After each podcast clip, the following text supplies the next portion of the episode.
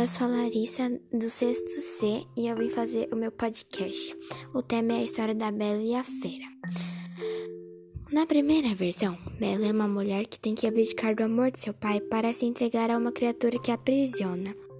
Nessa versão, Bela é uma das filhas de um mercador que viaja trabalhando e pergunta às filhas o que elas querem de lembrança a Bela é a filha mais simples e pede para que o pai leve apenas a rosa mais bela que encontrar pelo caminho.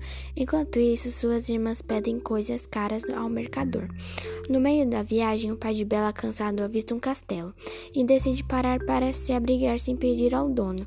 Ao sair de lá, se depara com uma bela rosa no jardim e então resolve levar-lhe o presente para sua filha.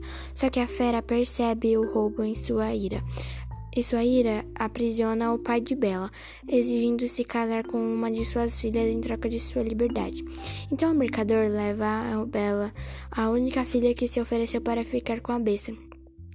Ao castelo, antes de deixar o mercador ir embora, sem a filha, a fera faz com que o mercador leve dois baús cheios de riquezas para que ele divida com suas outras filhas. Lá, a fera faz de Bela sua prisioneira e não deixa visitar sua família. Apesar disso, a fera trata a filha do mercador como se fosse uma princesa, mesmo estando presa.